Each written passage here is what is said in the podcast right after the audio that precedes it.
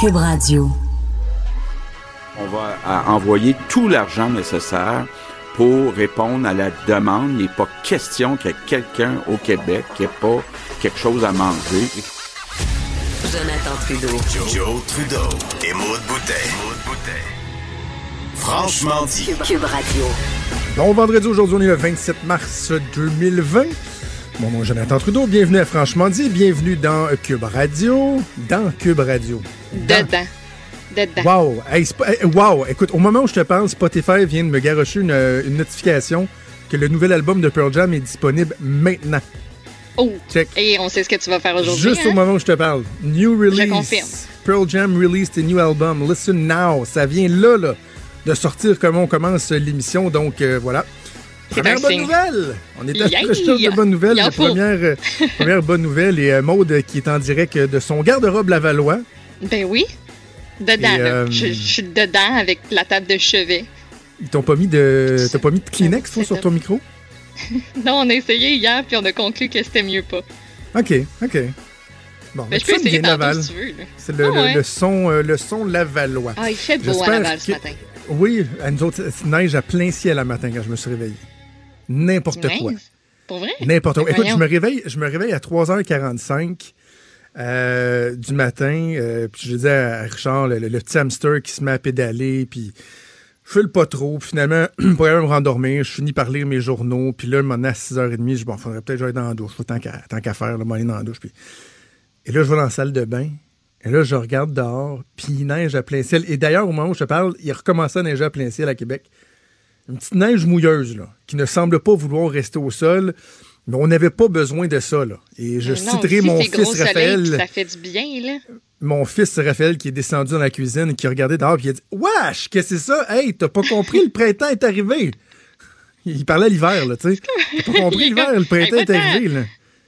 T'as tellement raison. Cute. Tellement. T'as tellement, tellement euh, raison. Hey, on vous envoie tout de suite en partant euh, un message, chers auditeurs, parce qu'on veut avoir de, de vos nouvelles, on veut vous parler. Puis, euh, vous le savez, la, la radio, c'est un, médium, un, médium, médium, médium de communication. Oui. Ça fait du bien de parler de radio. Je lisais ce matin un article dans la presse plus.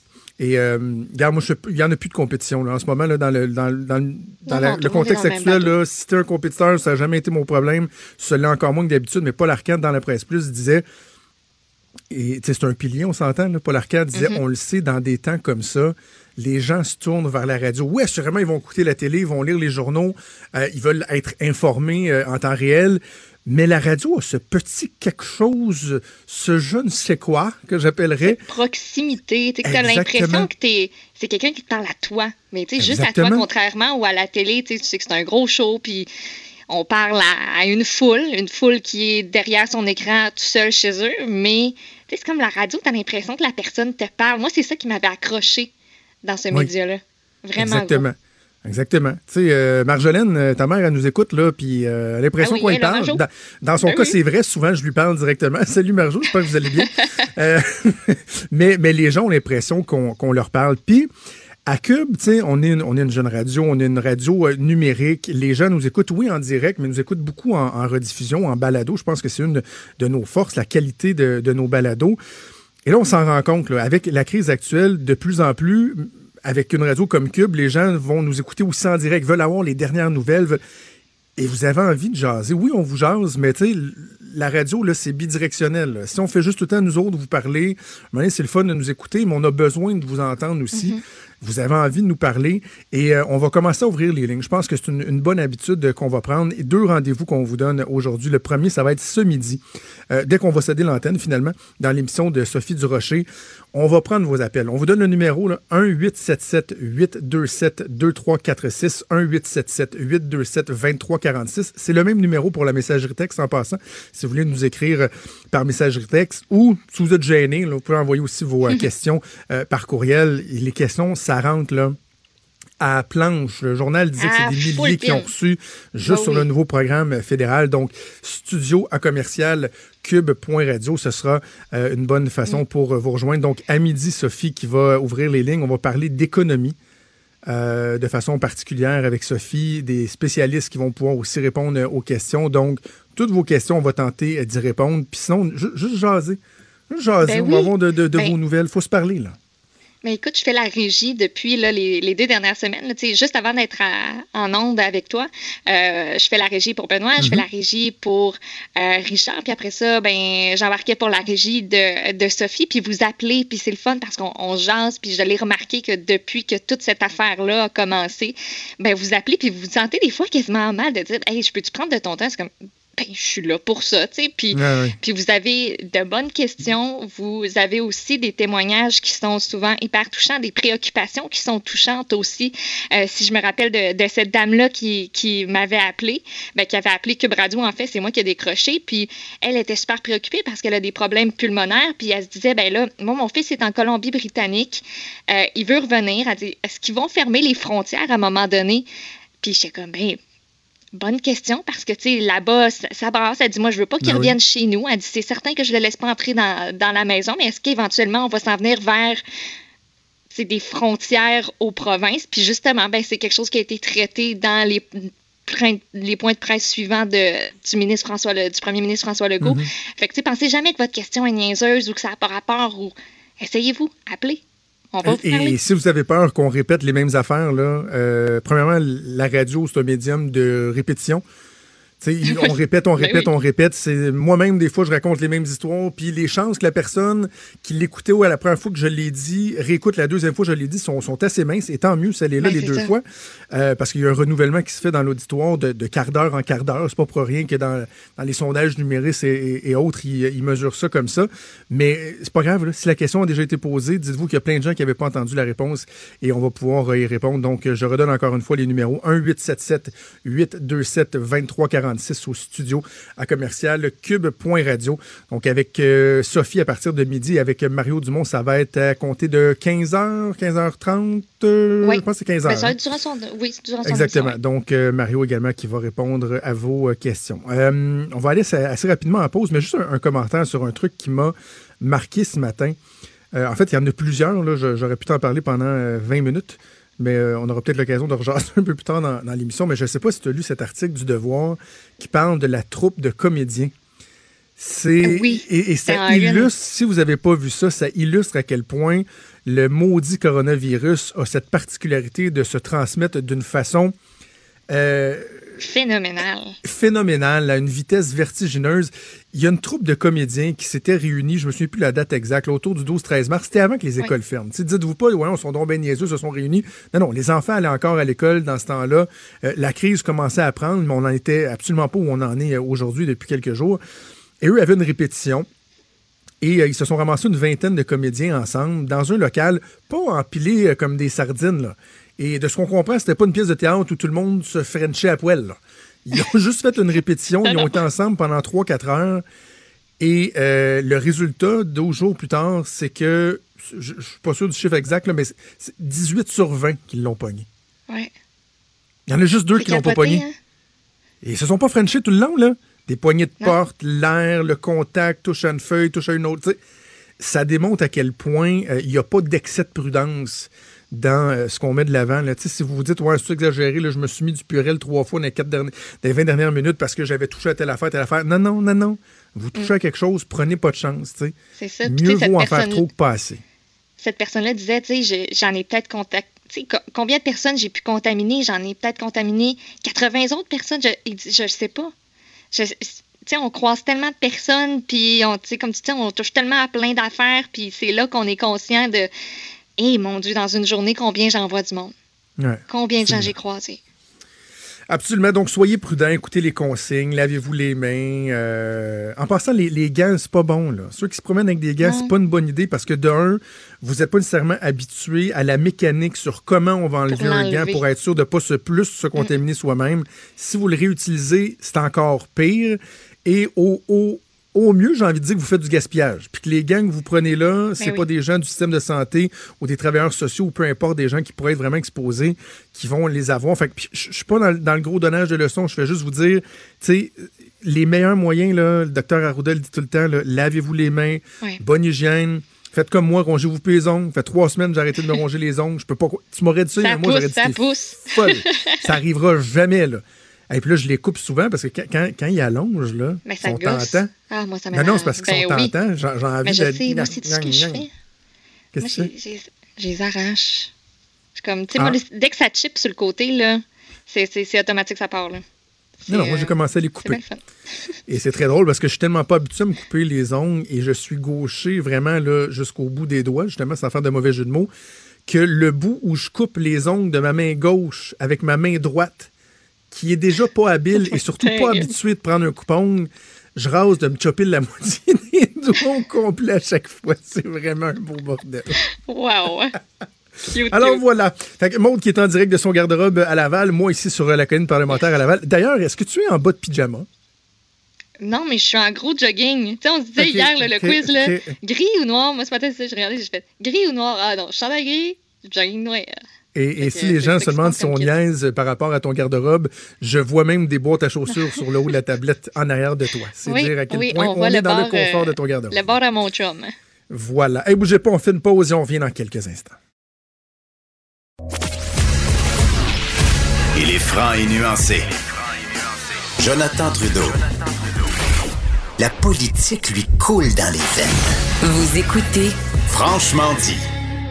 Ah, comme si euh, on avait besoin d'une autre mauvaise nouvelle, semble-t-il que le prix du panier d'épicerie a déjà augmenté. Pas euh, va augmenter, non, non, il aurait déjà augmenté euh, à bien des endroits. On parle notamment des fruits et légumes, du bœuf haché. Imaginez, là, jusqu'à 3 de plus le kilo à certains endroits. On parle d'une hausse des prix de 30% On va essayer de comprendre pourquoi on a ce phénomène-là qui se présente à nous avec Sylvain Charlebois, qui est professeur en politique agroalimentaire à l'Université d'Alousie. Monsieur Charlebois, bonjour.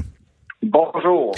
Est-ce qu'on doit être surpris de voir euh, ce phénomène-là? Parce que, euh, il me semble, euh, dans les dernières semaines, avec la, ruée vers les épiceries, que ce soit vous, que ce soit d'autres experts, des porte-paroles, des, des distributeurs, nous disaient, écoutez, faites-vous-en pas, il n'y aura pas de pénurie.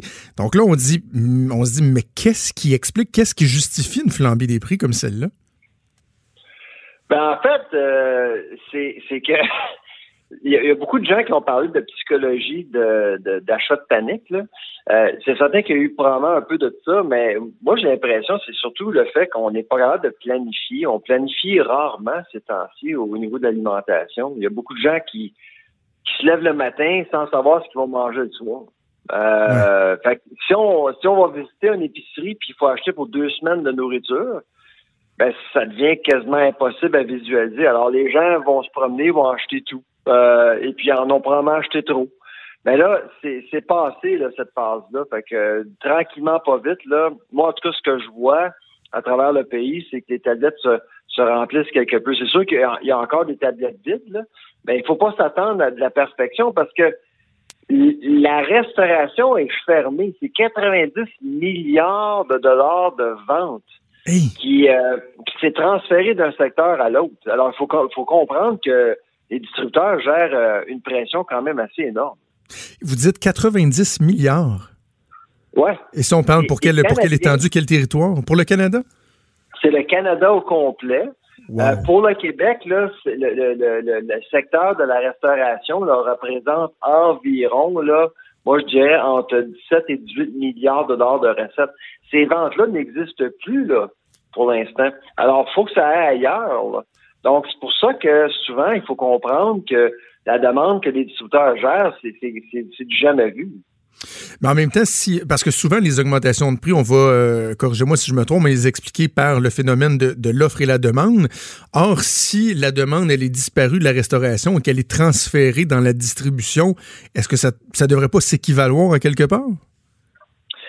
Ben, c'est sûr. Et éventuellement, euh, la, la, COVID, la crise qu'on vit actuellement, c'est sans précédent. Ça, c'est sûr euh, que la, la distribution va changer à tout jamais, à mon avis. Euh, la façon que les magasins vont être gérés, la façon que la logistique va être euh, va être aussi euh, entretenue.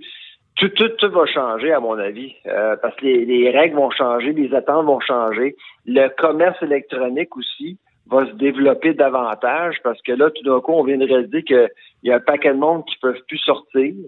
Alors, il faut les servir autrement. Euh, tandis que pendant 30 ans, les distributeurs étaient, euh, étaient obsédés de l'idée d'amener plus de trafic dans les magasins. Alors, toutes les règles changent. En plus, la propreté dans les magasins. Écoutez, les gens vont s'attendre à ce que les magasins euh, d'alimentation soient aussi propres qu'une salle d'opération. Ben oui, ben oui, absolument.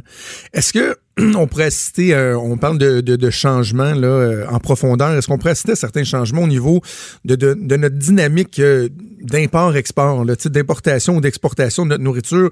Parce que, bon, la frontière, elle, demeure ouverte pour les marchandises entre le Canada et les États-Unis, mais je pense, par exemple, à certains produits comme le crabe, le fameux crabe, le crabe des neiges qui a vu sa période de pêche débuter cette semaine. Beaucoup d'exportation, normalement, qui va se faire vers le marché asiatique. Est-ce que par exemple, on pourrait assister à des changements de dynamique dans ces marchés-là?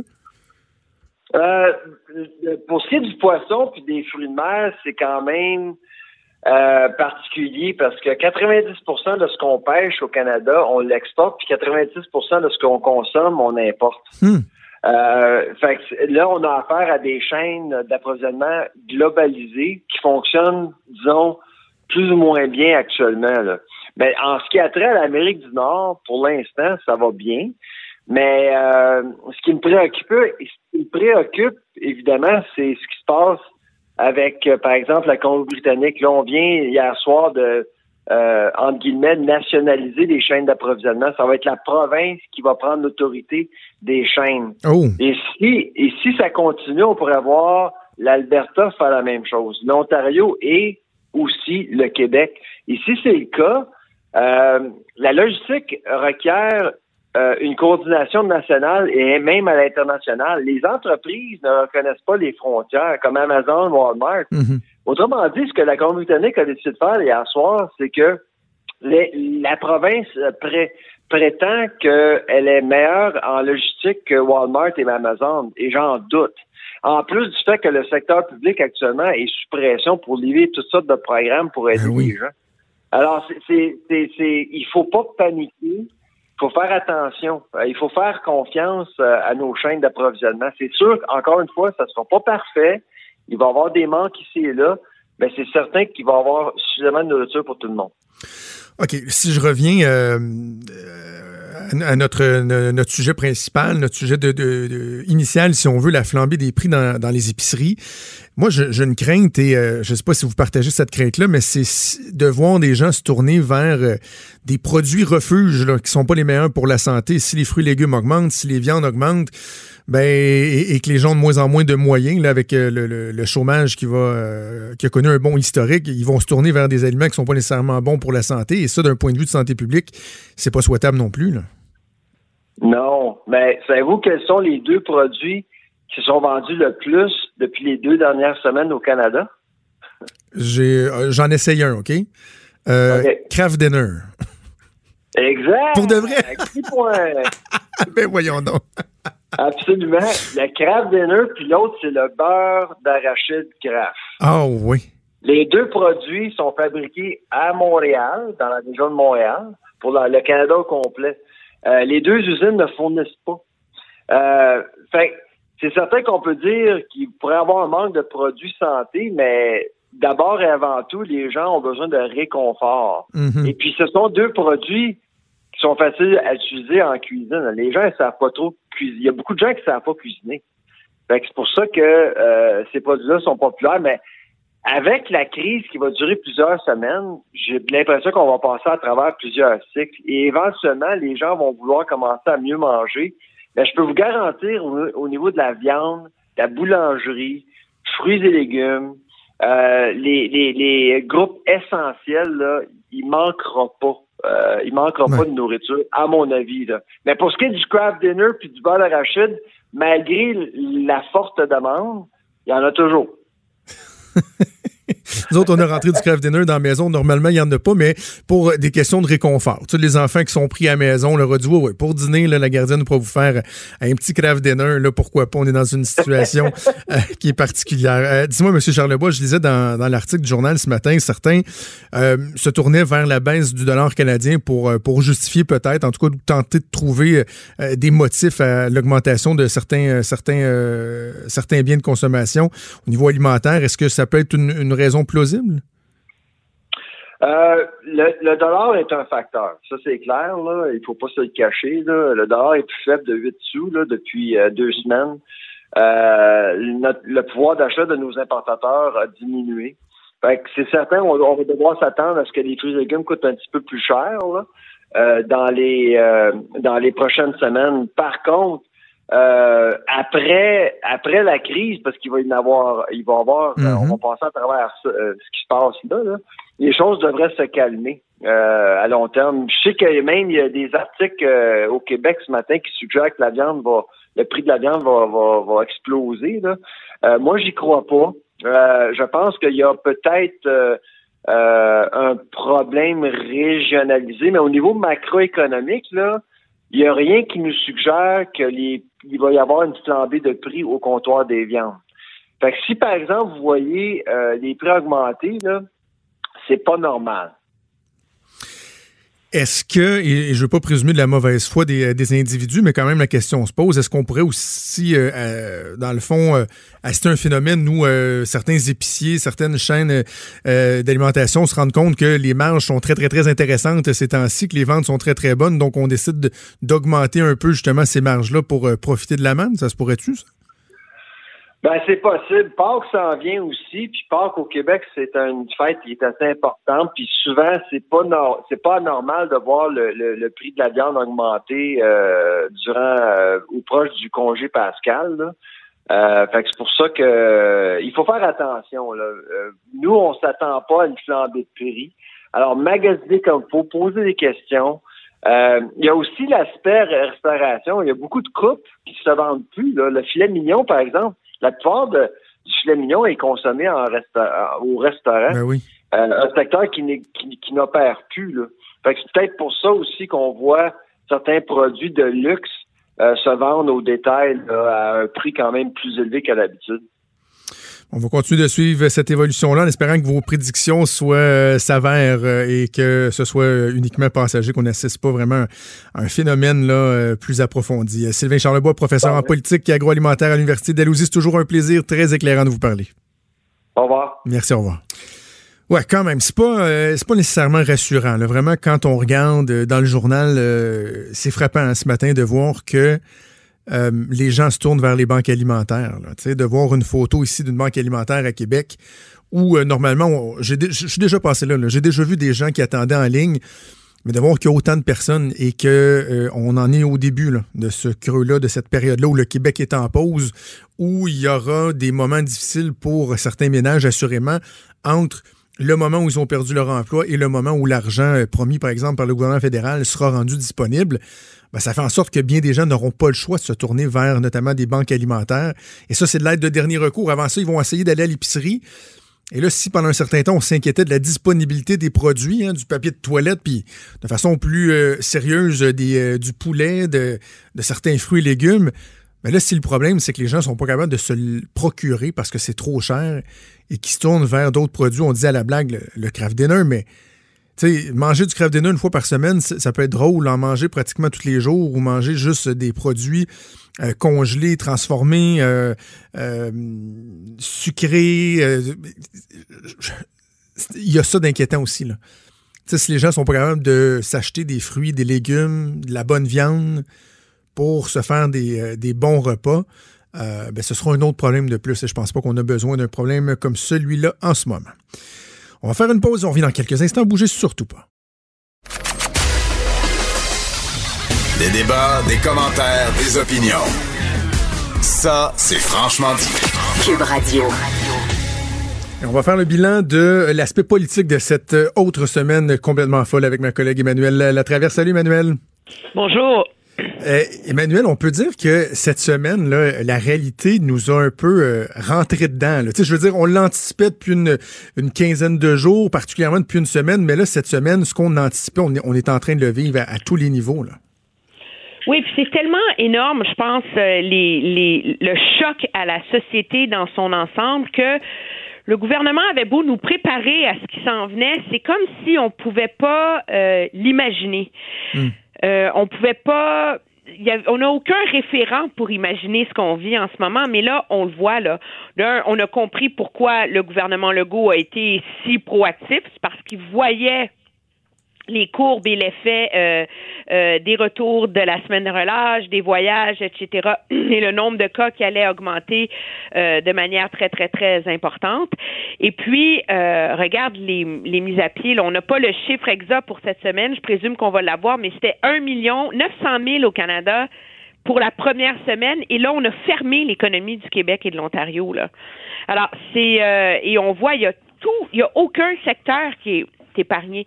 On annonce euh, des, mises à pied aujourd'hui euh, au sein de Québécois. Hier, oui, 10 ça vient toujours d'être annoncé. Hier, c'est des réductions de, de salaire à la presse, chez Cogeco. Euh, il y a des bureaux d'avocats qui mettent des gens à pied. Il n'y a aucun secteur de l'économie qui est épargné par ce qu'on vit en ce moment. Et donc, ça force les gouvernements à réinventer le rôle de l'État on n'est plus dans un débat sur dépenser plus ou moins ou le est-ce que est-ce que c'est plus grosse taille de l'État, plus petite taille de, de l'État. On est comment sauver la vie et, la, et assurer la survie des gens là. Et, euh, et donc euh, c'est assez extraordinaire là. Je reviendrai un petit peu plus tard pour les dernières de, les détails de dernière minute, mais effectivement, tu l'as mentionné au passage, Québécois qui vient tout juste d'annoncer donc euh, il y a 10% euh, des employés qui sont euh, mis à pied de, de, façon temporaire, des mesures qui vont être mises en place pour pour les aider, les accompagner. Donc une grosse grosse pensée à, tous nos collègues, autant de Québécois que d'autres médias, puis de tout de toutes les industries, de toutes les, les, couches de la société, des gens qui sont qui sont affectés par la crise. On en prend la, la pleine mesure. L'autre chose qui est intéressante, c'est que je me faisais réflexion-là ce, matin, Emmanuel, c'est que les gens sont peut-être à même de constater en ce moment à quel point gouverner, c'est pas évident. Parce que il y a des choix qui semblent évidents, que les gens disent, ben ouais, le gouvernement doit faire ci, doit faire ça. Le gouvernement le fait, et là, ils se rendent compte que, oups, la solution, elle est pas miracle. Et le meilleur exemple en ce moment, le dernier en liste, c'est euh, le fameux 2000 dollars par mois euh, annoncé par Justin Trudeau. Lorsque c'est sorti, tout le monde disait, bon, ben, c'est la chose à faire. Et là, plus ça va, plus on se rend compte que, oups, ben, il y a telle chose, il y a telle chose, il y a tel inconvénient, il y a tel euh, dommage collatéral c'est pas évident de gouverner, surtout pas dans des temps de crise comme, comme ceux que l'on vit là. Oui, mais je pense qu'on peut pas s'attendre non plus à ce que le gouvernement trouve des solutions miracles. Hein? Euh, la réalité, c'est que moi, j'ai trouvé que c'était une très bonne idée. C'est comme, euh, c'est un geste qui m'a rassuré sur le gouvernement fédéral cette semaine. Quand on s'est rendu compte que ce qui avait été annoncé la semaine dernière, les différents programmes, l'assurance emploi pour les uns, une allocation pour les autres, finalement, ça tenait pas la route dans le sens que le volume était tellement grand qu'on serait pas capable de gérer ça et qu'on est revenu avec une formule ultra, ultra, ultra simple du 2000 dollars pour tout le monde qui a gagné 5000 dollars dans la dernière année puis qui a pas de salaire. Tu sais, tu mhm. couvres vraiment la majorité. C'est sûr qu'il y a des gens qui vont dire ben pourquoi un étudiant qui avait une job d'été l'an dernier, il se retrouvait avec 2000 dollars par mois? Puis pourquoi est-ce que la personne qui gagne sa vie au salaire minimum va avoir autant d'argent que la personne qui est mise à pied qui en gagnait 70 000 par année? Je suis d'accord avec tout ça, mais à un moment donné là, les gouvernements tu faut, il faut que tu sois capable de gérer ce que tu annonces là, et on peut pas réinventer sur un dissous la capacité des programmes informatiques et de la main d'œuvre du gouvernement qui est elle aussi en télétravail de gérer ça là. Ben oui, et, même, et même dans des conditions, Emmanuel, même dans des conditions optimales. Tu sais, je veux dire, on a tous été cyniques à un moment euh, ou, un, ou un autre, avec raison, sur les capacités des gouvernements, par exemple, à mettre en place des moyens technologiques, etc. Mais quand tu vois là tout ton système, euh, ton modèle économique ébranlé, s'effondrer comme celui-là, tu sais, tu peux pas commencer à faire du cas par cas puis du spécifique et, espérer y arriver en l'espace de deux semaines. C'est juste irréaliste de penser qu'un gouvernement pourrait faire ça, si agile plus-il être.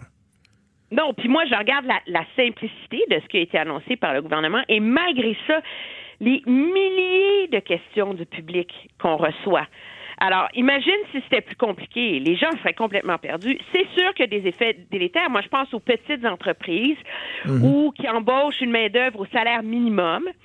Euh, et là, l'employé se dit ben moi, je travaille, mettons, euh, euh, caissière ou tu sais, je suis dans un des services essentiels ou en sortant de chez nous, je suis plus à risque ou j'ai le casse-tête de gérer mes enfants qui sont pris à la maison, etc. Ben, je serais pas mieux de rentrer à la maison et de garder le 2000 dollars, tu sais. Euh, c'est sûr que c'est un choix qui s'impose pour et qui se fait pour beaucoup, une partie de la main-d'œuvre qui est au salaire, euh, tu sais, qui gagne moins que 2000 dollars par mois. Mais, mais en même temps, Emmanuel, j'ai fait ce point-là hier euh, sur Twitter, puis je, je, me permets de le refaire. Je trouve qu'il y a une espèce de non-débat à l'intérieur de ça, parce que lorsque, par exemple, bon, François Legault a eu plusieurs questions à répondre là-dessus aussi à son point de presse, des gens qui disent, ouais, mais là, les préposés qui font moins d'argent dans leur travail, avec leur travail, plutôt que le 2000 dollars, ben, ils vont, ils risquent-ils d'aller chercher le 2000 du fédéral, mais la réalité, c'est que ça s'applique pas. Là. si c'est un départ volontaire, si toi, tu fais juste décider que tu mieux le programme du fédéral puis tu sais que ta job là, euh, euh, techniquement, tu pas éligible. Je comprends qu'il y a des gens qui trouveront le moyen de, contourner le, système, mais c'est pas une question de choix. Est-ce que je choisis le gouvernement, choisis-tu ma job? C'est pas ça le choix en ce moment. Là. Oui, c'est pas une question de choix en ce moment parce que le gouvernement posera pas de questions là. Puis on s'entend que je pense qu'ils feront pas enquête sur chaque petit salarié qui décide de se prémunir de ça là. Puis les entreprises essaient de survivre, ils vont pas se mettre à faire de la délation de leurs employés qui lâchent leur job là. Puis d'autre part, tu te qualifies si tu es obligé de rester à la maison pour t'occuper d'un proche ou de tes enfants. Alors, je pense que le problème se pose, mais à un moment donné, il faut que de la même façon que collectivement, il faut qu'on encaisse de se barricader chez nous et de cesser nos vies normales, je pense qu'il faut que collectivement, il faut qu'on accepte que les programmes d'aide mis en place par le gouvernement ne seront pas parfaits et qu'il il incombe à chacun de faire sa petite part pour l'effort collectif. Hmm. Sinon, on s'en sortira pas, il n'y a pas de solution. Et comme disait le ministre Bill Morneau, plutôt cette semaine, il disait Écoutez, c'est sûr qu'il y a plein d'autres problèmes à régler là, pour les PME. On attend une annonce là, justement d'aide pour les toutes petites entreprises là, aujourd'hui du gouvernement.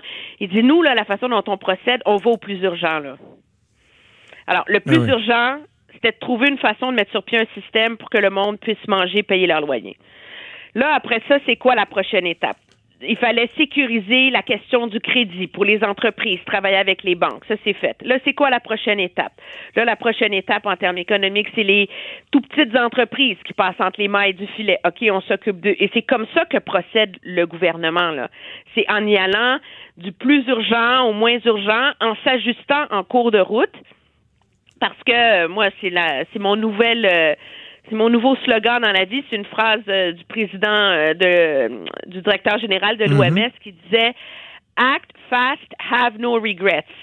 Agissez vite, n'ayez aucun regret. Je pense que ça s'applique aussi, ça s'applique, c'est sûr, en termes de mesures de santé publique, mais je pense que ça doit, ça s'applique finalement aussi quand on regarde les mesures que mettent en place nos gouvernements pour réagir à ça dans leur ensemble. Tu sais? Absolument. Et, je racontais l'anecdote aux, euh, aux, auditeurs cette, euh, cette semaine. Euh, à l'époque où j'étais directeur de communication de l'aéroport de Québec, on avait engagé le commandant Robert Piché euh, ce héros national pour euh, pour une conférence et il avait raconté ce, ce fait-là que dans une dans une situation d'urgence, lorsque tu es aux commandes d'un avion, t'attends pas avant de prendre des décisions. Tu les prends immédiatement et si jamais il s'avère qu'elles n'étaient pas les bonnes ou pas parfaites, tu ajustes, t'en prendras une autre décision par la suite. Donc euh, c'est ce que les gouvernements aussi tentent de, de mettre en place. Parlant de décisions et de gestion pas évidentes, il y a toute la question des masques, des équipements qui qui fait surface jour après jour entre autres au provincial, mais euh, particulièrement aussi au fédéral hier avec toute cette question, notamment de l'aide qui a été acheminée euh, à la Chine au mois de février dernier.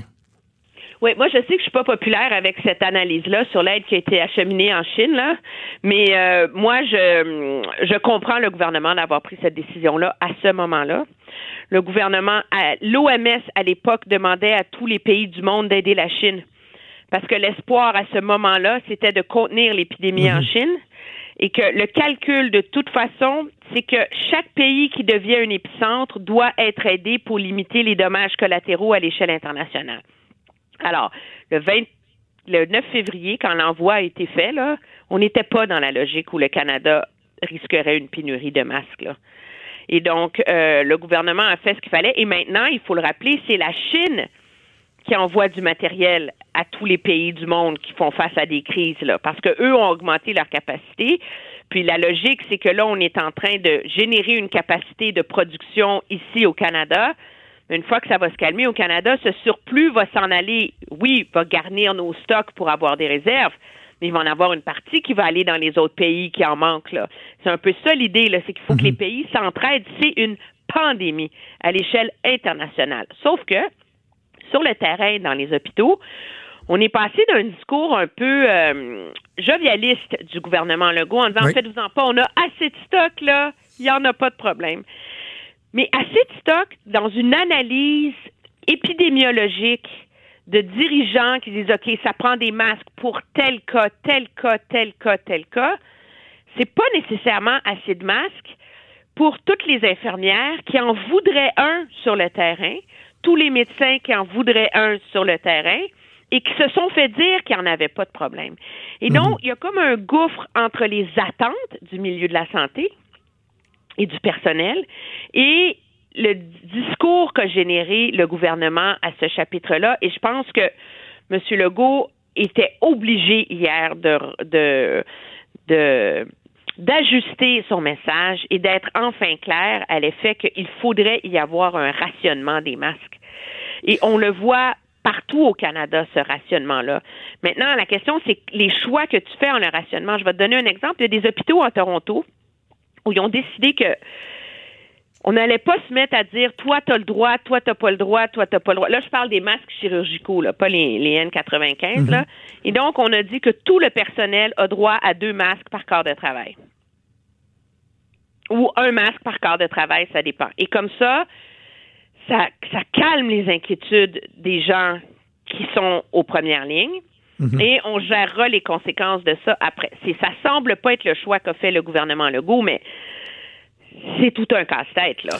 C'est ça. Mais moi, où je trouve qu'il y, a une fin dans, dans le discours du gouvernement, c'est cette espèce de perception-là que, tu sais, il faut calmer les ardeurs des gens du milieu de la santé qui voudraient un masque, mais qui n'en ont pas nécessairement de besoin. Tu sais, j'ai plusieurs personnes du milieu de la santé qui m'ont écrit puis qui me disent, oui, oui, ils disent qu'ils en ont assez pour respecter les protocoles qu'ils ont mis en place. Mais le problème, c'est que là, les protocoles qu'ils ont mis en place font en sorte qu'il y a des gens qui, euh, tu disais, toi, voudraient un masque, mais moi, j'ai envie de dire qu'ils devraient dans un monde idéal, avoir un masque, mais qu'on dit, ouais, vous autres, dans le protocole, on, vous inclura pas parce que de toute façon, on n'aurait ben, pas assez. Et, là, il y a, un ben, enjeu pour la santé des, employés du milieu de la santé. Là. Mais est-ce que, moi, je pense que le choix à faire, c'est est-ce que vraiment tu vas te mettre à guider, à, à déterminer ça par des protocoles, tu sais? Je veux dire, nous, on travaille dans un milieu de travail où nos employeurs ont pris d'importantes mesures mhm. là, pour nous protéger. Là.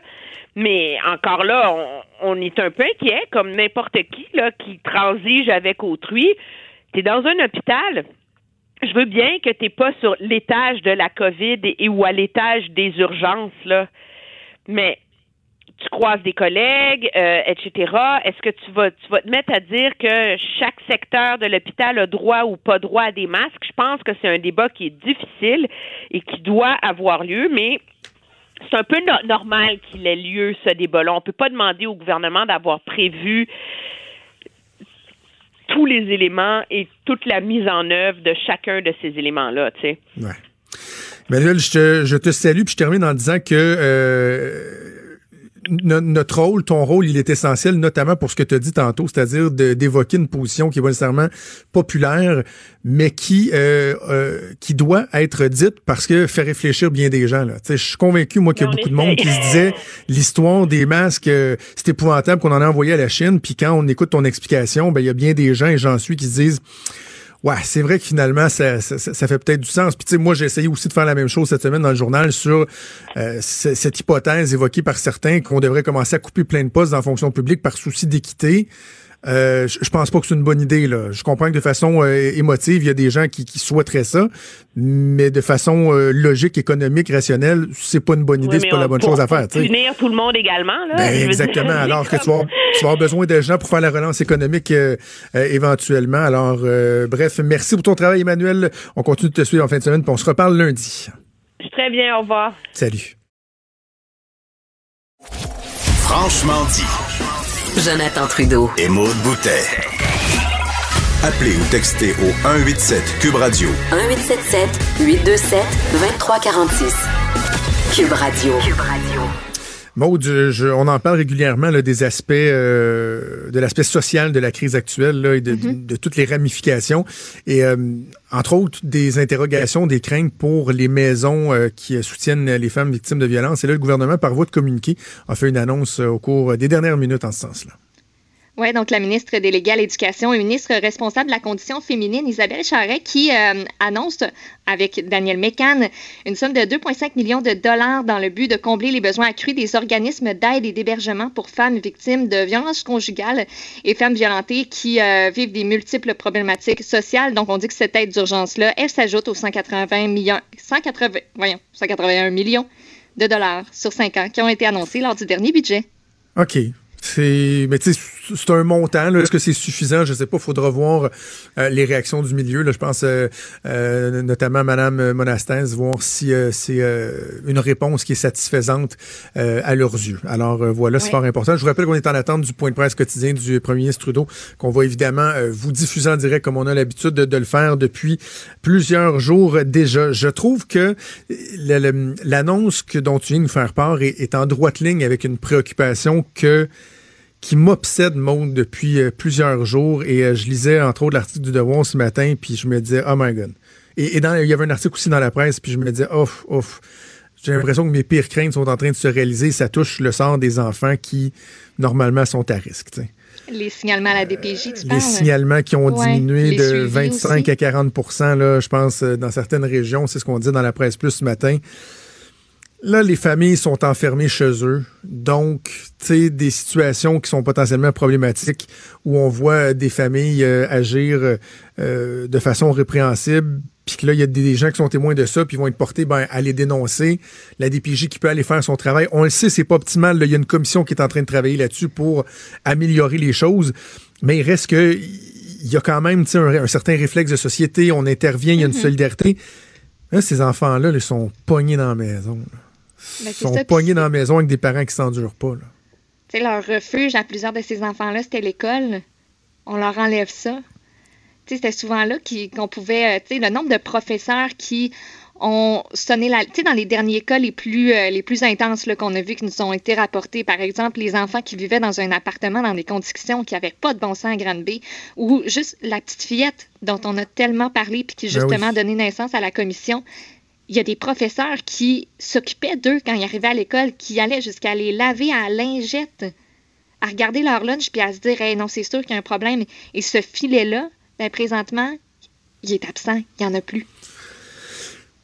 Parce que ce que tu dis là est, tellement vrai, là, puis je pense que des fois, on ne veut pas nécessairement penser ça ou s'avouer ça, mais que pour des enfants, euh, de se rendre à l'école le matin, c'est le refuge.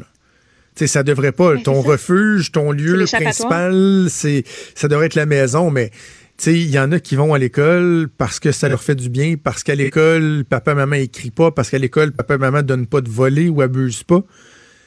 Mm. Et là, ils ont plus ça. Donc, non seulement tu as le facteur aggravant de parents qui euh, vivent des situations difficiles, qui vont peut-être agir d'une façon qui n'aurait pas été la leur normalement, il y, a des parents qui risquent de, l'échapper. Puis, on a fait référence, par exemple, aux, abus d'alcool qui risquent d'augmenter, ou en fait, on, le sent. Là, j'ai des blagues avec la photo du IGA, là, mais on s'entend-tu que le monde, c'est pas juste pour se faire des réserves. Là? C'est pas juste pour pas en manquer, c'est parce qu'ils en prennent aussi pas mal. Là. Euh, donc, il y a des, euh, des, jeunes qui vont être euh, plus, plus à risque. Et tu as ceux qui déjà étaient à risque, ceux qui déjà vivaient des, des, problématiques importantes à la maison et, qui, là, ils sont pognés là. Alors, on pense à eux. On s'arrête quelques secondes, puis au retour, on revient avec le premier ministre du Canada, Justin Trudeau. Vous écoutez Franchement dit vous précisant que je suis, euh, je me réjouis de la décision prise par la Banque du Canada de réduire le taux directeur. La Banque du Canada a pris les mesures qui s'imposent et la chose euh, la plus importante que nous pouvons faire pour aider euh, les gens à traverser cette crise, c'est de prendre des mesures fiscales qui s'imposent. Alors, aujourd'hui, je veux m'adresser directement aux entrepreneurs et aux petites entreprises. Je sais que pour vous, les dernières semaines ont été extrêmement difficiles. Vous avez dû réduire vos opérations. Vous avez même euh, dû euh, fermer des usines. Et parce que l'argent et les revenus ne sont plus au rendez-vous, rendez-vous, vous ne pouvez plus vous permettre de garder des employés. Ce sont des décisions difficiles auxquelles vous faites face, car vous ne voulez pas laisser des gens aller euh, sans revenus euh, dans ces temps difficiles. Plusieurs d'entre vous avaient bâti vos entreprises au cours des dernières années, des dernières décennies. Et là, il semble que ce contexte d'incertitude est en train de démolir tout ce que vous avez bâti. Je sais que plusieurs euh, Canadiens à travers le pays sont tristes de voir des entreprises entreprises qui, qui, ferment. Je sais que, et en fait, le gouvernement est à vos côtés et avec la fin du mois qui s'en vient tout particulièrement. Alors voici ce que nous allons faire pour euh, retirer un peu de pression. La semaine dernière, nous avons annoncé que nous allions couvrir, euh, grâce à une subvention salariale, 10% des salaires. Mais il est clair que nous devons faire plus. Alors, nous élevons ce pourcentage à 75% de subvention salariale pour les entreprises admissibles. Alors, les salariés seront continués d'être rémunérés même si les entreprises ont ralenti ou cessé leurs opérations. Nous aidons les entreprises à conserver un lien d'emploi avec leurs salariés pour s'assurer que notre économie soit en bonne position lorsque la reprise aura lieu. Et c'est notre priorité. Nous aurons davantage de détails là-dessus un peu plus tard, mais je peux vous garantir que la subvention salariale pour les PME sera rétroactive au 15 mars dernier. Pour les gens qui ont perdu leur travail ou qui sont travailleurs autonomes, la prestation canadienne d'urgence sera toujours là pour vous aider. Nous savons aussi que pour des petites entreprises qui euh, ont des difficultés avec les liquidités, c'est difficile d'aller chercher des prêts. Alors, euh, nous voulons bâtir un pont pour vous aider à traverser ces temps difficiles en lançant un nouveau programme. Avec cette nouvelle mesure, les banques, les prêteurs vont euh, pouvoir mettre disponible 14 000 dollars qui sera garanti par le gouvernement aux entreprises admissibles. Ce sera un prêt sans intérêt pour une période d'un an et il y aura 10 000 dollars de ce prêt qui pourrait éventuellement être transformé en subvention.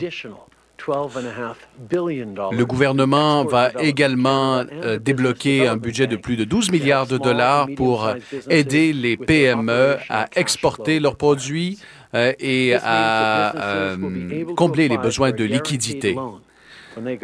Ces programmes permettront euh, aux entreprises d'être mieux outillées lorsqu'elles pourront euh, se tourner vers leurs institutions financières. Et enfin, nous allons euh, retarder les paiements de taxes euh, de taxes sur les importations aussi jusqu'au mois de juin pour les entreprises. Ceci représente un montant de 30 milliards de dollars. Alors, si vous êtes euh, pris à la gorge et que vous devez faire des paiements à l'heure actuelle, on vous donne plus de temps. Et on vous permet de garder, en tant qu'entrepreneur, ces, euh, ces sommes d'argent que vous auriez dû remettre au gouvernement pour combler vos besoins urgents aux entreprises qui sont poussées euh, à faire des mises à pied, eh bien, elles y repenseront à deux fois avant de le faire avec ces mesures. Et nous espérons que ceux qui ont effectué des mises à pied temporaires vont réévaluer leurs décisions. Au cours des prochains jours, nous allons annoncer des euh, mesures additionnelles euh, pour ceux qui vivent dans la pauvreté. On aura davantage de nouvelles très bientôt. Ce matin, je veux parler aux entrepreneurs et aux propriétaires de petites et moyennes entreprises. Je sais qu'au cours des dernières semaines, vous avez été appelés à prendre des décisions très difficiles. Certains ne peuvent pas se permettre de payer leurs employés. D'autres ont dû mettre fin à leurs activités. La pandémie a déstabilisé l'économie mondiale et le climat d'incertitude dans lequel on se trouve en ce moment vous inquiète grandement. La semaine dernière, notre gouvernement a annoncé une série de mesures pour vous aider, mais vous nous avez dit que vous en avez besoin de plus. On vous a entendu. Donc aujourd'hui, on annonce des mesures additionnelles pour vous aider. La semaine passée, on avait annoncé qu'on allait subventionner 10 des salaires, mais c'est clair qu'on doit aller plus loin. Donc le pourcentage passera à 75 pour les petites et moyennes entreprises admissibles. Ça veut dire que les employés continueront d'être payés même si l'entreprise pour laquelle ils travaillent a dû ralentir ou arrêter ses activités à cause de la COVID-19. On aide les employeurs à garder leurs employés pour soutenir les travailleurs et favoriser la reprise de l'économie. C'est notre priorité.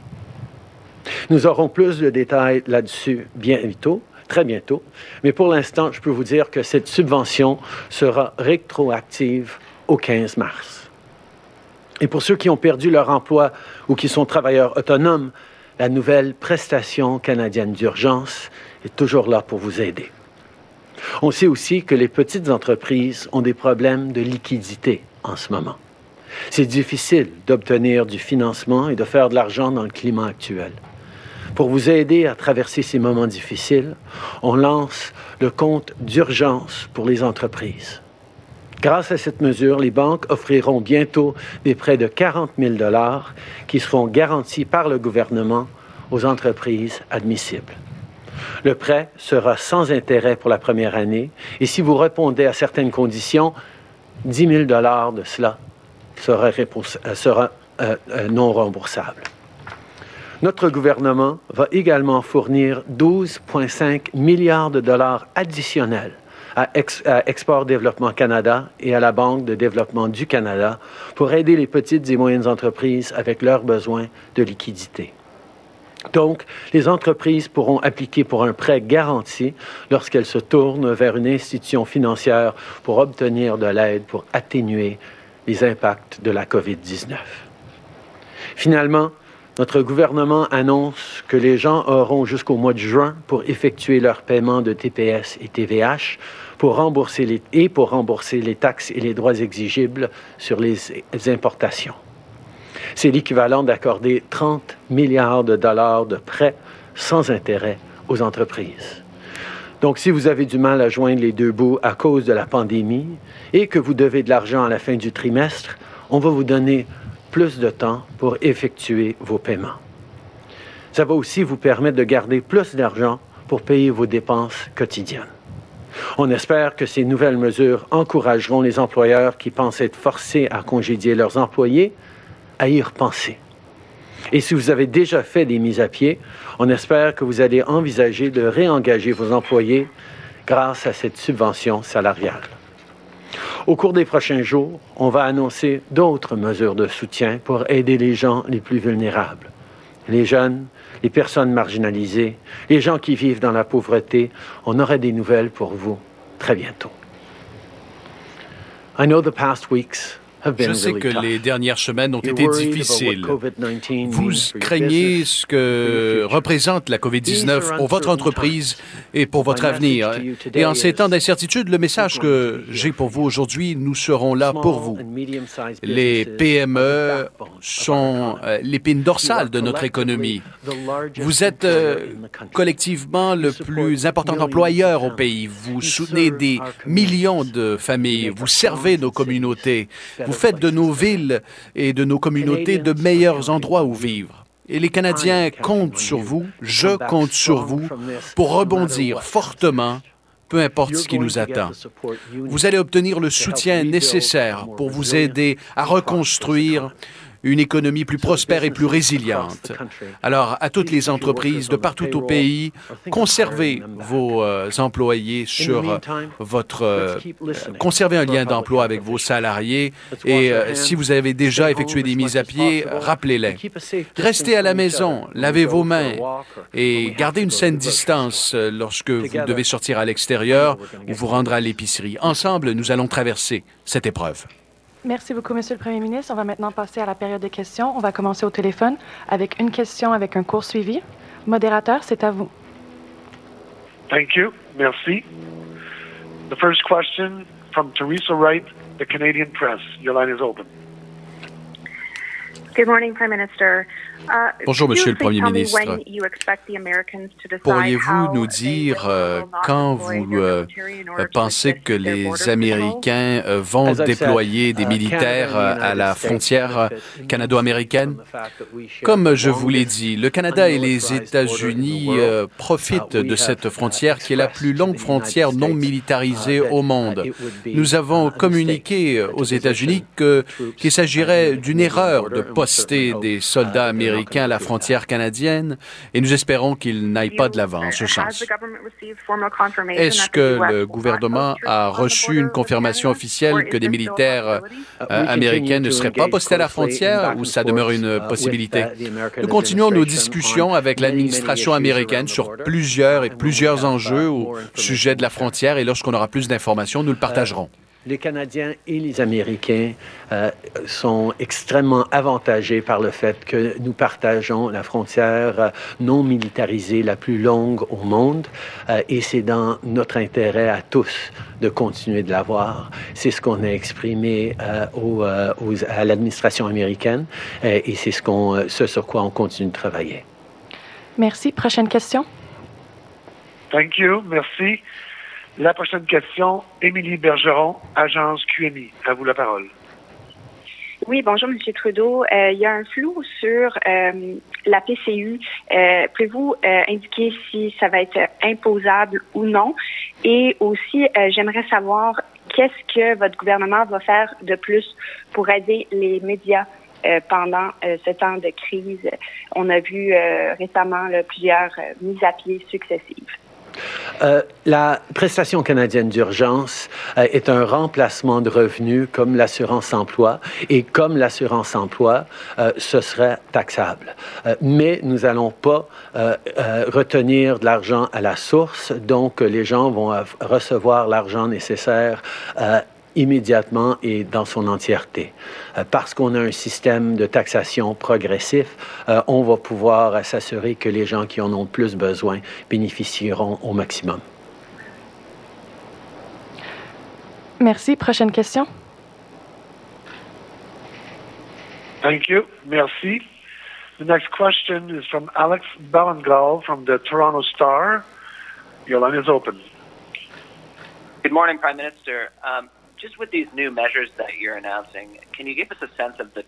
Bienvenue aux gens qui se joignent à nous via les ondes de TVA, euh, conférence de presse. Euh, comme à chaque jour de ce temps-ci, conférence de presse en cours de M. Trudeau, qui a annoncé une série de mesures pour les petites et moyennes entreprises. Euh, juste et précise uh, des estimations sur les coûts uh, totaux de ces programmes. Nous avons annoncé uh, euh, dès lundi que nous allions euh, soutenir les, les, PME. Aujourd'hui, nous annonçons une subvention salariale de l'ordre de 75% pour les PME. Il s'agit de dépenses d'investissement majeures pour le gouvernement afin que nous puissions rebondir par la suite après avoir traversé ces temps difficiles. Nous reconnaissons qu'il il s'agit de mesures euh, sans précédent d'investissements massifs. Nous savons également que ces euh, investissements sont nécessaires. Nécessaires parce que nous devons passer à travers ces prochains mois de, des, mois de contraintes, des mois de contraction économique. Les gens travaillent de la maison, ne vont pas à la maison et se concentrent à garder leur famille en sécurité. Et si on peut soutenir les entreprises de conserver leurs liens d'emploi avec leurs salariés et ils pourront continuer de les payer, eh bien, nous savons que la sortie de crise sera beaucoup plus facile et meilleure qu'autrement. Et c'est vraiment ce sur quoi on se concentre. En termes de fiscalité, de comptabilité, nous allons euh, évidemment, euh, comme nous l'avons euh, indiqué au Parlement, on va discuter avec le comité des finances, les partis d'opposition, pour s'assurer que les gens voient ce que nous faisons. La transparence autour de nos investissements est très importante, non seulement d'un point de vue parlementaire et démocratique, mais aussi en termes de confiance, pour donner confiance aux Canadiens et qu'ils sachent que le gouvernement fait ce qu'il faut pour euh, permettre aux gens de rester en sécurité, aux communautés aussi, et de sortir de cette crise plus fort que jamais. Merci. Dernière question avec un cours suivi. Thank you. Merci. La prochaine question, Michel Lamarche, TVA Nouvelle. À vous la parole. Monsieur Trudeau, j'aimerais vous entendre euh, au sujet de cette annonce d'aujourd'hui. Est-ce que vous êtes en mesure de dire combien à peu près de PME ça pourrait aider au pays et combien d'employés et combien ça va coûter aussi? Euh, on est en train, évidemment, de finaliser les détails. On espère pouvoir euh, tout dévoiler euh, pour lundi. mais je peux vous rassurer que ce qu'on va faire comme initiative pour aider les petites et moyennes entreprises va réellement aider à pouvoir garder leurs employés, à pouvoir continuer à les payer même s'il n'y a pas ou peu de travail. Je pense euh, euh, au un petit restaurant familial euh, qui est là depuis plusieurs années mais et qui a les mêmes employés depuis longtemps, qui ont été là pour eux pendant les bons moments, pendant les moments plus difficiles. Et maintenant, dans un moment de crise, ils se retrouvent incapables de pouvoir continuer à payer ces employés dans leur moment de besoin. Nous avons besoin d'être là. Et oui, la prestation canadienne d'urgence sera là pour énormément de gens qui en ont besoin. Mais quand c'est possible, c'est mieux pour tout le monde qu'on garde ce lien entre employeurs et employés pour que on puisse d'abord, les gens puissent savoir qu'ils ont encore un emploi même s'ils ne travaillent pas et qu'ils vont pouvoir reprendre cet emploi, mais surtout que nous allons tous pouvoir sortir de cette crise rapidement quand le moment viendra.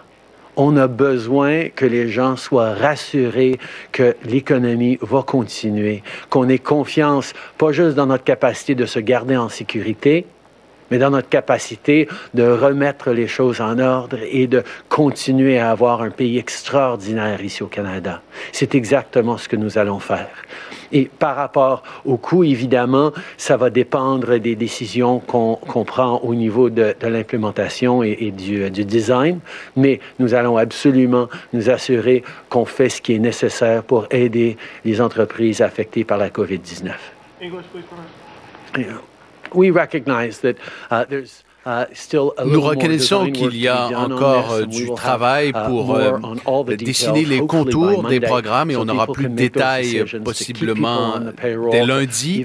Alors les PME pourront prendre la décision de conserver des liens d'emploi ou encore de rappeler des travailleurs. Euh, on, pense à ces restaurants familiaux qui sont en affaires depuis des années et qui, ont des, qui comptent sur des employés depuis plusieurs années, qui ont été là dans les moments, les bons moments comme les moins bons. Et, ces entreprises doivent aujourd'hui les mettre à pied euh, alors qu'ils sont dans le besoin.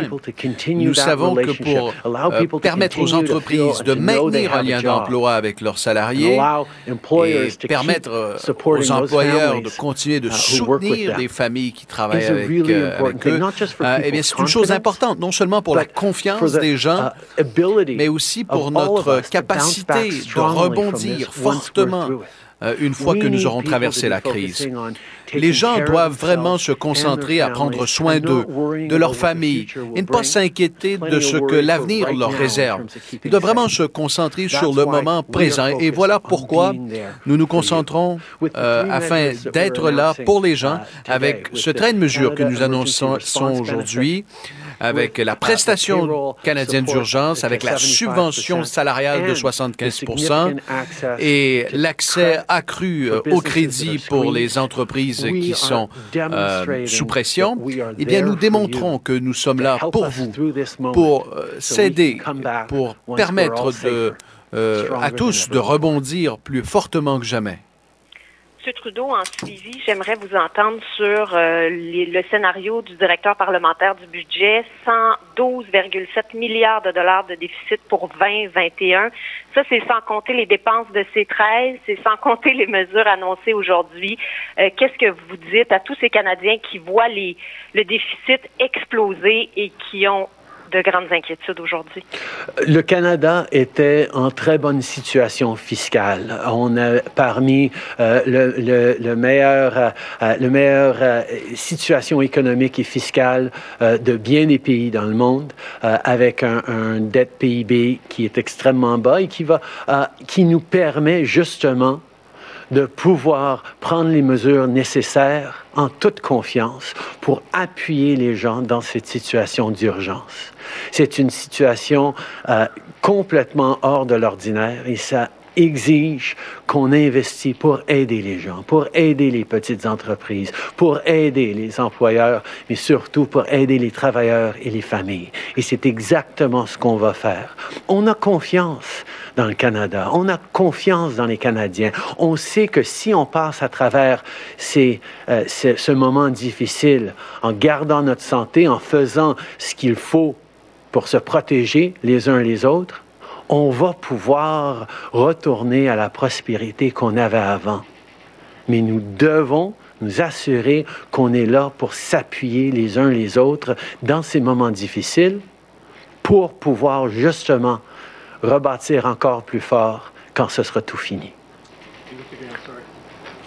Alors donc, euh, Justin Trudeau qui poursuit euh, son point de presse, quand même euh, des annonces majeures, majeures pour les entreprises. Là, évidemment, le pour ce des particuliers, le gros morceau, c'était le, fameux euh, euh, la prestation canadienne d'urgence de 4000 dollars par mois dont on parle depuis euh, quelques jours maintenant, qui avait été annoncé un peu plus tôt. Mais là, pour les entreprises, on a l'impression que le gouvernement canadien a entendu l'appel qui avait été lancé notamment par Charles Milliard hein, de la Fédération des chambres de commerce à qui on avait parlé, mm-hmm. qui disait la subvention salariale, c'est la clé déjà une annonce qui avait été faite la semaine dernière où on disait qu'on on paierait 10% des salaires des employés, ce qui était nettement insuffisant pour un employeur pour dire, OK, ben, je vais te garder à l'emploi, parce que j'ai juste 90% de ton salaire à payer. Le, le, gouvernement fédéral va en, payer 10 pendant la période trouble. Là, on augmente ça à 75% Je pense vraiment que ça va pouvoir faire une bonne différence pour nombre d'entreprises qui s'apprêtaient à mettre à pied ou qui ont mis à pied des employés et qui pourront les garder dans le fond à l'emploi, les payer eux autres mêmes directement plutôt qu'ils passent par l'assurance chômage ou par euh, le programme euh, canadien, la prestation canadienne d'urgence et l'avantage, c'est que ces gens-là vont être prêts à retourner avec leur employeur dès que ça va relancer. sais. Ils vont être, euh, ils vont demeurer en emploi et en plus, c'est rétroactif au 15 mars. Donc, je pense que ça peut faire une bonne différence également. On a annoncé un programme de prêt pour euh, les PME, euh, donc 40 000 un montant sans intérêt pour un an avec possibilité de transformer 10 000 dollars de ça en subvention. Ça va pouvoir aider là, pour, les, pour toutes sortes de, de, de, problématiques, de situations. Également, un programme de 12 milliards pour aider les PME à exporter. Et on reporte les paiements de taxes. Ça aussi, c'était une demande qui était répétée par le milieu des affaires. On les reporte jusqu'en juin. C'est un montant de 30 milliards, mais on s'entend, il, il, est reporté. Là, donc, c'est que le gouvernement s'en prive pendant quelques mois. Très intéressant dans la dernière question, notre collègue Michel Lamarche qui dit ouais, on se demande combien ça coûte tout ça. le directeur parlementaire du budget a fait le point ce matin et là, on serait rendu pour 2020-2021 à un déficit de plus de 112 milliards de dollars. Aïe, aïe, hein? Et ça compte pas tout, là. Il y a des choses qui viennent d'être annoncées, ben, qui vont être annoncées, qui vont être là-dedans. Donc, il euh, faut, faut accepter que c'est la situation dans laquelle on va se trouver. On se demandera par la suite euh, collectivement ce qui n'aurait pas été sage de garder l'équilibre budgétaire le temps que ça allait bien comme euh, tant de personnes euh, le souhaitaient, le disaient. bref, là, on est rendu à des montants astronomiques, astronomiques. Et pour ce qui est de la question des, des, médias, on aura compris que la question de notre collègue Émilie Bergeron en cette question n'a jamais été répondue. Il a oublié. Et son attaché de presse aussi oublié. Donc, est-ce qu'il y aura davantage d'aide euh, malgré euh, l'hécatombe, la crise qu'on voit en ce moment dans les médias? Ben, j'imagine qu'on aura éventuellement la réponse à cette question-là. Puis tantôt, tu parlais de 4 000 par mois. Par contre, c'est 2 000 par mois. Et je, me semble oui. en tout cas, tu as dit euh, un, 4 000, on est tellement rendu mêlé avec, avec plein de chiffres. Excuse-moi, oui. Là, c'est rendu mêlant parce que là, ça a l'air que ce ne sera pas taxable à la source. Oui, c'est ça. Exactement. C'est vraiment. C'est-tu imposable? C'est-tu pas imposable? C'est-tu comme. En fait, j'écoute ta question et j'ai envie de danser le cha-cha, tu sais. Parce que c'est un peu ça que le gouvernement fédéral fait. un petit pas en avant, un petit pas en arrière, un petit pas de côté. Euh, merci d'avoir spécifié, effectivement, c'est 2000 dollars par mois. Je sais pas quelle bulle m'a pogné de dire 4000. le, le fameux 2000 dollars. Euh, ça, c'est comme quand François Legault hier a dit qu'il fallait augmenter le salaire des bénévoles. Oui. Au lieu de préposer, une couple de personnes qui ont dit quoi? Augmenter le salaire des bénévoles. Bénévoles égale 0 euh, Donc, 2000 Et là, c'était imposable, c'était pas imposable, c'était imposable, c'était pas imposable. Là, ce qu'on comprend, à cette heure-ci, ça se peut que ça change, c'est que euh, ce sera imposable, mais on repousse. Donc, c'est pas à la source. Quand vous allez avoir le chèque de 2000, ce sera pas déjà déduit sais, comme un prélèvement d'impôts à la source. Ça va être au moment de faire vos impôts pour l'année 2020-2021. Et ce qu'il dit, c'est que ben, il y a des gens qui sont moins imposés devant des situations plus précaires. Donc, oui, certains auront une partie à rembourser euh, lors euh, du prochain, euh, prochain exercice d'impôt, mais que ceux qui sont les moins favorisés, ben, c'est quelques grenailles à la limite, ou pas pantoute, qu'ils auront à rembourser. Alors voilà, ça fait le tour de ce que Justin Trudeau a annoncé. Bougez pas, on fait une pause et on revient. Il est franc et nuancé. Jonathan Trudeau. La politique lui coule dans les veines. Vous écoutez Franchement dit. Bon, je pense qu'on en a parlé à toutes les émissions, puis pas juste dans notre émission cette semaine euh, à Cube Radio, de l'importance de l'achat local. Plus que jamais, c'est important qu'on se tourne vers les produits de chez nous. Autant si J'attends ma petite euh, chandelle là, que j'ai commandée là, cet Oui? après-midi. Parfait. Ok, oui. Moi, je vais commander mon petit euh, mon petit étui de téléphone là, euh, de l'entreprise de Beauce. Je vais faire ça aussi euh, aujourd'hui. Mais également au niveau de l'alimentation, on a parlé avec des restaurateurs euh, hier avec les gens du groupe La Tanière. On va discuter donc de l'importance de l'achat local, de l'alimentation locale avec la directrice adjointe des Aliments du Québec, Madame Isabelle Roy. Bonjour, Madame Roy. Bonjour. Peut- On est habitué de voir votre petit logo des Aliments du Québec, mais peut-être d'abord présenter aux, aux gens qui nous écoutent qu'est-ce que c'est Aliments du Québec? Oui, en fait, Aliments du Québec, c'est un organisme à but euh, non lucratif euh, dont la mission est la promotion des aliments du Québec par nos certifications, donc Aliments du Québec et Aliments préparés au Québec. Euh, pour vous dire, Aliments du Québec, c'est un aliment qui est peu ou pas ben, qui, qui, qui est pas transformé, peu ou pas transformé, donc euh, qui contient 85% d'ingrédients québécois. OK. Et aliment préparé au Québec, c'est un aliment qui a été transformé et emballé ici, fait d'ingrédients du Québec lorsqu'ils sont disponibles. Donc, euh, par exemple, on peut avoir dans aliments préparés au Québec euh, du café. Euh, on a des torréfacteurs de café au Québec. Euh, par contre, on produit pas de, de café, donc on veut quand même reconnaître le savoir-faire. Ça contribue quand même à l'économie avec des produits comme celui-là. Par contre, euh, si on avait un gâteau aux canneberges, euh, ben les canneberges, on en a en, en quantité suffisante euh, au Québec. Donc, euh, c'est certain que les canneberges devraient provenir du Québec. C'est- intéressant la, la précision que vous apportez parce que je peux vous parler des cafés. Là, je pense euh, au café Castello ici dans la région de Québec. Là, mon ami Prédrague euh, qui, qui travaille tellement fort, qui fait sa propre torréfaction, qui est un fournisseur, qui a des cafés. Ces gens-là aussi, il faut les encourager. Ils font partie euh, des aliments euh, du Québec. Dites-moi, Madame Roy, euh, on, on, a, tente de sensibiliser les gens de beaucoup là, ces jours-ci, mais rappelez-nous pourquoi l'achat local c'est si important, surtout en ce moment. Ben, en fait, là, c'est vraiment pour aider les entreprises à passer à travers cette crise. Hein. C'est vraiment pour préserver les emplois du Québec, notre économie aussi, et pour pouvoir retrouver ces entreprises-là après la crise. Donc, euh, plus que jamais, il faut vraiment vérifier d'où provient le produit euh, pour s'assurer que, que, que nos sous vont dans les poches des entreprises d'ici. Euh, puis c'est vrai tout le temps. Tant mieux si ça va changer un peu plus les comportements avec euh, avec cette crise-là. Mais vraiment, c'est c'est c'est vraiment ça le but là, qui passe à travers la crise, puis qu'on qu'on réussisse à les retrouver à notre retour là. Et là, il y a des gens des fois qui disent ouais, on veut pas trop se déplacer, on nous demande de, de rester chez nous, mais euh, l'achat euh, en ligne, c'est vrai pour plein de choses. On a le réflexe de le faire pour acheter un cossin sur Amazon, mais pour les aliments du Québec aussi, c'est facile. Il y en a de plus en plus, puis on doit se tourner vers ça. Oui, absolument. Il y a toutes les grandes chaînes qui proposent leurs services en ligne, c'est certain. Euh, et puis on peut voir aussi les produits qui sont euh, qui sont avec nous là, sur leur site.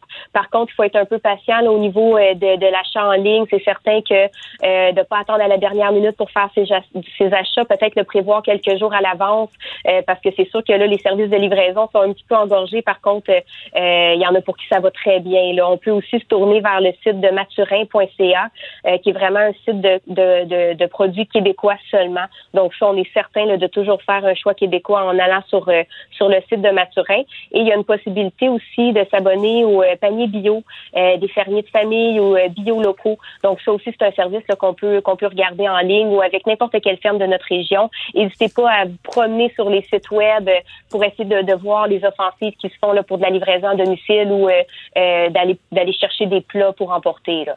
Excellent. Le message est lancé encore une fois. Euh, Isabelle Roy, directrice adjointe des aliments du Québec. Merci beaucoup. Nous avons parlé. Merci, bonne journée, au revoir. Merci. Bonne journée. On termine le show avec mon ami Vincent Dessureau qui est en studio. Salut, Des. Salut, ça va? Oui, ça va. Hey, je veux que tu me parles de euh, des verres de contact. Tu m'écrivais qu'il faudrait éviter le port de verres de contact pendant la crise. Moi qui ne vis qu'avec des verres de contact, je suis un peu inquiet. Là. Ben écoute, c'est pas moi qui le dis, c'est euh, l'Académie américaine d'ophtalmologie euh, qui dit parce que souvent les gens qui ont des verres de contact ont toujours une paire de lunettes aussi pour aux besoins. Là. Et on dit pendant cette période de pandémie, il faudrait vraiment utiliser davantage les lunettes pour un paquet de raisons. La première, c'est que ben, d'un d'avoir des lunettes, ça te retrouve à te protéger un peu de certaines gouttelettes. Ça protège aussi d'aller mhm. jouer dans les yeux un peu. Et évidemment, toute la, façon dont vous gérez vos verres de contact, ça fait que tu te mets les doigts dans, les yeux, pareil, alors que c'est euh, ben, le moment où il faut apprendre à ne pas le faire aussi. Là. Donc, essayer d'éviter de se jouer d'en face. Et que euh, on dit que la maladie également peut causer des conjonctivites. Si vous avez vraiment le, coronavirus, alors euh, le moins vous allez vous jouer dans les yeux, le mieux ça va, ça va être. Surtout comme vous restez peut-être à la maison, ben, allez-y avec le confort de la lunette. Hein? C'est ce que les ophtalmologues vous disent. J'ai de la misère. J'ai de la misère. Moi, je suis tellement myope que je suis pas bien avec euh, ah, mes lunettes. Mais écoute, ça me fait. Euh, ouais, mes gros fonds de bouteille. Est-ce que ça te fait des gros yeux? Je t'ai jamais vu. Euh, euh, ça me fait des petits yeux, en ah, fait. Ah, des petits yeux. La, la, lunette est tellement épaisse. Moi, j'ai le maximum d'amincissants qu'ils peuvent mettre, là, mais tu sais, j'étais à moins 8.4 puis à moins 7.4. Ouais, mais là, salut, bonjour, j'aimerais ça te voir avec ça. Oui, ben, je en fait, je, l'ai déjà fait. Je suis déjà venu, salut, bonjour avec des lunettes. Ça t'a ah, juste. Tu vois, tu vois tes yeux sont pas si petits que ça, finalement. Euh, pas si pire, pas si pire. il nous reste à peu près une minute et demie. Je veux que tu nous parles des visières imprimées en 3D parce que on en parle du manque de matériel. L'imprimé 3D, c'est de plus en plus accessible. Est-ce que ça pourrait être une solution à la, problématique actuelle? Oui, parce que je vous invite à aller sur le site de TVA Nouvelle. Euh, mon collègue Mario Dumont LCN, tantôt, fait une entrevue vraiment intéressante avec une représentante de la compagnie Pantera Dental qui est à Québec et qui normalement fournit du matériel dentaire, mais ont adapté leur imprimante 3D pour pouvoir imprimer des visières avec du plastique conçu pour être stérilisé et veulent rendre pour tous les propriétaires d'imprimantes 3D du Québec le fichier nécessaire pour pouvoir imprimer des visières parce qu'il y a un manque, ça fait partie de ce qui est manquant dans l'équipement. On avait vu certains médecins, même au Québec, qui se faisaient des masques avec des acétates. Euh, C'était rendu là à certains endroits. Alors, est-ce que les Québécois qui ont ces équipements-là pourraient euh, ben, mettre leur machine à profit? Peut-être. Honnêtement, je trouve ce genre d'idée-là génial. C'est super moderne, c'est intéressant. Alors, euh, bravo à, cette entreprise-là qui, disons, think outside the box et à surveiller dans les prochains jours. Il y aura possiblement un fichier, dépendamment de la qualité de votre imprimante. vous pourrez probablement imprimer ce genre de, de, masque-là et les fournir peut-être au système de santé qui va les stériliser, évidemment, avant de les utiliser. Je veux juste dire que tu me permets de finir sur une touche humoristique et ça va faire du bien parce que tu as bien dit Pantera dental et non pas. Basta dental, basta dental. Oui, parce que j'ai dit Pantera dental. J'ai-tu dit ça de même? Pantera. Moi, je suis fait passer à pasta dental. c'est de la pâte à dents. C'est de la pâte à dents. Hein? Pantera dental. Un beau succès compagnie d'Elvis euh, Graton. Ben, bravo à ces compagnies-là qui nous aident à passer au travers de la crise. Vincent, je te souhaite une excellente journée. On t'écoute avec euh, Mario notamment. Ça fait du bien de sourire quand même. Alors. Ah oui, Merci. surtout avec un peu de pasta dental. Ça fait un beau sourire. Merci euh, à toute l'équipe. Hey, j'ai toujours rêvé de le dire comme ça, réservez votre circuit. Réservez votre circuit téléphonique parce que Sophie va ouvrir euh, les lignes dans les prochaines minutes. 187 Cube Radio, 1877 827 2346. Vous êtes un peu gêné, envoyez votre question par courriel à studio à commercial cube.radio. Un gros merci à toute l'équipe à Achille Moinet, à la mise en onde, à Frédéric Mocoll et Mathieu Boulet à la recherche. À toi, mon ami Maude, je te souhaite un excellent week-end. Puis, euh, je, je, réitère mon conseil, faites l'amour. faites l'amour en fin de semaine. Essayez des choses nouvelles. Faites, faites l'amour, décrochez, amusez-vous bien. Ça va bien aller. On se reparle lundi à 10h. Salut.